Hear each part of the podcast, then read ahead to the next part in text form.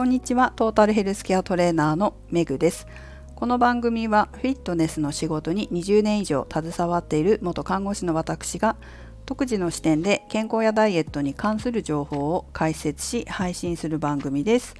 本日はレターをいただきましたのでそちらに返信していきます。その前に一つお知らせです、えー、前にね公式 LINE ってやってたんですよ。でも前は個人事業主でやってて去年から法人化して会社にしたので、まあ、そのタイミングで一回切り替えようとなって一旦そのアカウント個人事業主の時にやっていたアカウントは閉じたんですね。で1年間特にやってなかったんですけど今年イベントいろいろやりたいなと思って例えば今企画してるのは3月ぐらいに皇居の周りを歩いたり走ったりするイベントだったりあとは友達がキックボクシングとかをこうやってたりするので体験会をしたりとか、まあ、そんなことやりたいなって思っているんですけど告知したりとか案内したりするのに公式 LINE 使おうかなと思って復活しました。前までは個人事業主の時はいろいろ健康やダイエットに関する情報を配信していたんですが今回はこう案内とかお知らせとかそういったことに活用させていただこうかなと思っています。はい、興味がある方よかったら解説欄に URL を添付しておきますのでそちらから友達追加していただければと思います。それでは本題に入ります。レター読んでいきますね。いただいたレター読んでいきます。メグさん、こんにちは。いつもとても参考にさせていただいています。888回の放送もおめでとうございます。そうなんですよね。よくご存知で、888回だったんですよ、昨日。運動時の心拍数についてお伺いできたらと思い、レターを送らせていただきました。私は40代女性です。安静時心拍数は人間ドックの結果ではここ数年45から48くらいです。中等度以上の運動心拍数を目標にしたいと思いアプリの計算サイトで計算すると120以上でした。私はタクトレとウォーキングが日々の日課なのですがやや早めにしたウォーキング後もタクトレで自分ではきついと感じているブルガリアンスクワットをした後でも心拍数は100いくかいかないか程度です。もっと上げたければランニングなど負荷の高いきつい運動を取り入れる必要があると思いますがこの程度の心拍数上昇では現在の運動をしている効果があまり期待できないのでしょうか。ご意見いただけますと嬉しいです。よろしくお願いいたします。ということですね。はい。レターいただきありがとうございます。まずですね安静時心拍数が45から48ということですけどこれって理由ってありますか？というのも一般的な健康な成人の安静時心拍数は60から100というふうに言われています。まあ、ちょっと個人的には100ってどうなの？っていうのもあるんだけれども、まあ、一応厚生労働省のホームページにはそう書いてあるのでそう伝えておきますが一応一般論的には60から100までが健康な成人の安静時心拍数なんですね。で、まあ、ちょっと運動してる人私みたいに運動してる人だと、まあ、60いかないとかあったりこの40代っていうのは通常アスリートの心拍数なんですよ。スポーツ心臓って言ってそれ以外だと例えば甲状腺などの病気を持っているとか何か薬を飲んでいて副作用で心拍数が上がらないとか動脈硬化があるとかこういった理由があって安静時心拍数が低いっていうこともあるんです。そういった点はどうなんでしょうかね。病院の先生には何も言われてないってことですよね。人間ドックで数年この心拍数だけど何かこう指示があるわけでもないっていうことですもんね。ということで個人的にはまず最初になぜ安静時心拍数がこのぐらいの45から48なのかなっていうのが一つ気になったところでもあります。薬の副作用で心拍数が上がらないっていうことっていうのはフィットネスの仕事をしてると結構あるんですよ。多いのは高血圧の薬ですかね。高血圧の薬の中には心拍数を上げない薬もあるので運動指導者はこう心拍数に頼らないでその方の状況を見なきゃいけない例えば、まあね、本当に普通に観察顔色どうかなとか苦しくないかなっていうのももちろんそうだし前後で運動の前後で血圧や脈をしっかりと測定していただくとかあとは運動強度っていろいろこう設定方法というかがあるんですけどその中の一つに自覚的運動強度っていうのがあって自分の感覚感覚で運動強度を見るっていうのもあるんですよ。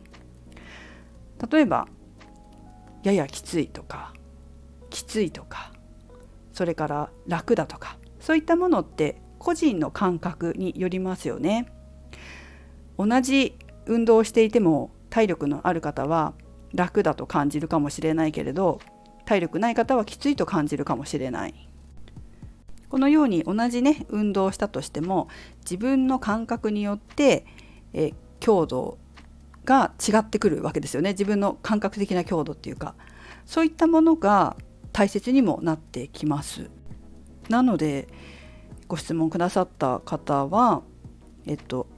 安静時心拍数の影響でそれほど心拍数が上がらないきついなって思っても上がらないっていうことがあるんじゃないかなって思います。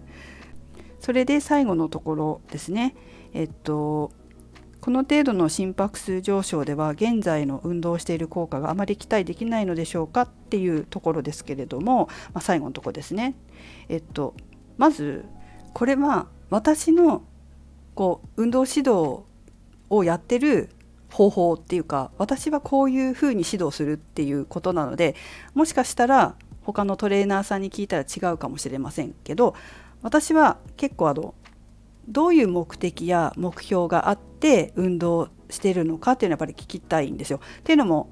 その運動強度を決める時にその目標によって運動強度だったり運動メニューだったりかな。決める時にその目標によって何をやるのかどのぐらいの強度でやるのかっていうのが変わってきちゃうんですよ。だから目標は何で目的は何で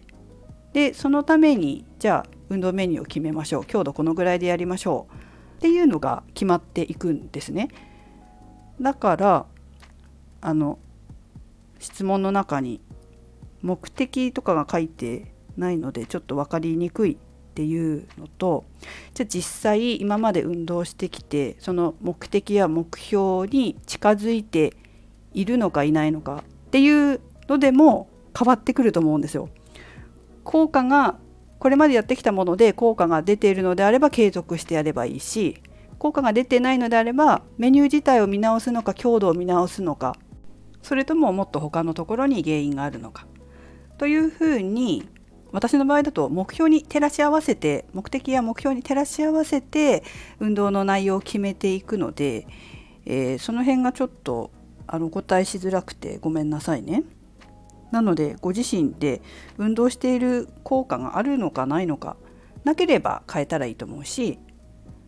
あれば継続したらいいんじゃないかなっていうふうには思います。ただそのさっき言ったみたいに安静時心拍数が、まあ、このくらいなのであれば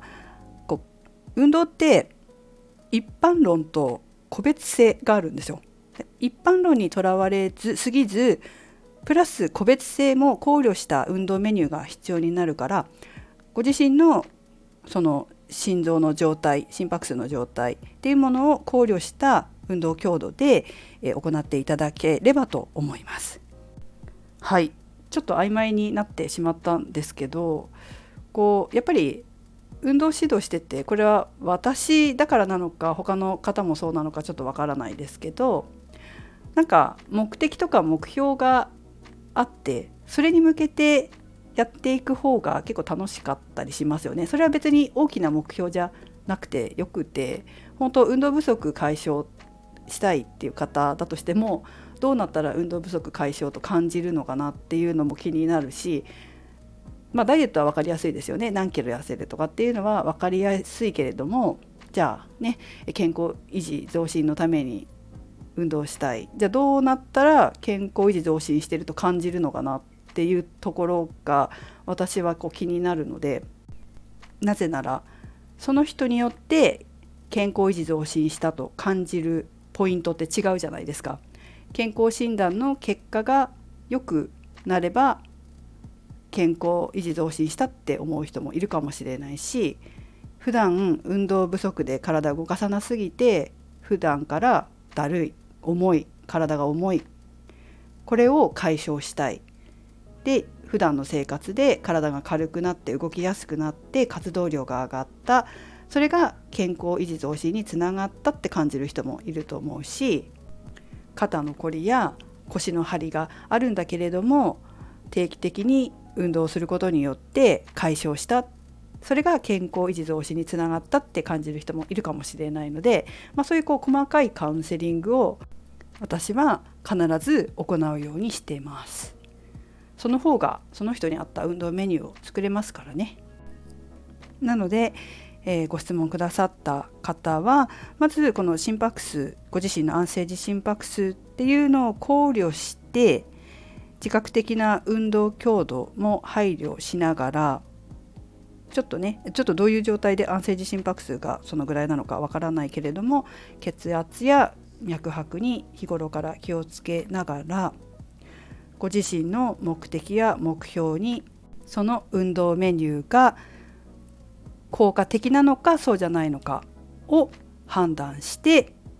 そして効果的でなければ変更していく。運動強度を含めてね変更していく、まあ、それはもちろん運動強度はその心拍数に頼らない方がいいかもしれないけども、まあ、その辺を考慮しながら効果を測定してメニューを決めていくっていうことが大事なんじゃないでしょうか。はいということでこれで答えになってますでしょうかね。まあ、もしあの気になることがあればまたレターいただいてもいいですし具体的に聞きたいというのであれば私初回は無料で30分のカウンセリングをオンラインでやってますので、えー、遠慮なく相談していただければと思います。レター本当にありがとうございました。それではメグでした。